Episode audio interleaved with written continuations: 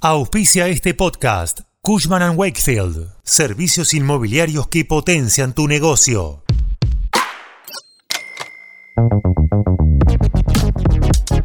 Prepárate que se viene un nuevo impuestazo. Es que el gobierno informó que se actualizará por inflación el impuesto a los combustibles según los aumentos del 2023, año en el que se mantuvo congelado. Las subas serán fuertes este primer semestre del año, pero al mismo tiempo brindarán más recursos tanto a la nación como a las provincias.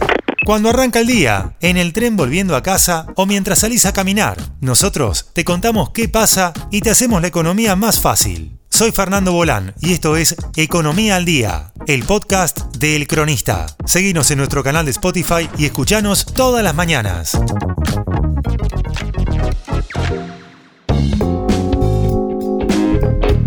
El aumento del impuesto al combustible ya es un hecho y pasará de los 28 pesos que tenía el mes pasado a 65 pesos, un incremento del 134%. Pero esto no se queda ahí. A fines de junio debería actualizarse de acuerdo a la inflación que marca el INDEC para el primer trimestre de 2024 y así sucesivamente. Estos aumentos van a impactar de lleno en los valores que tienen los combustibles en los próximos meses. La nafta super, por ejemplo, se incrementará en un 17%.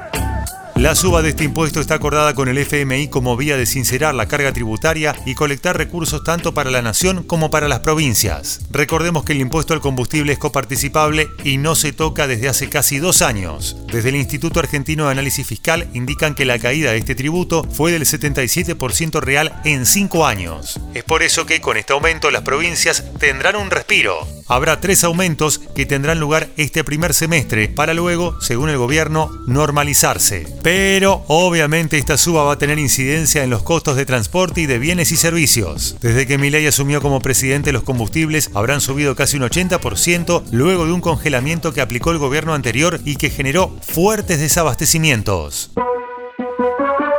Esto fue Economía al Día, el podcast de El Cronista. Seguinos en nuestro canal de Spotify y escuchanos todas las mañanas. Y si te gustó el podcast, podés recomendarlo. Coordinación Periodística, Candelaria Domínguez. Producción, SBP Consultora. Hasta la próxima.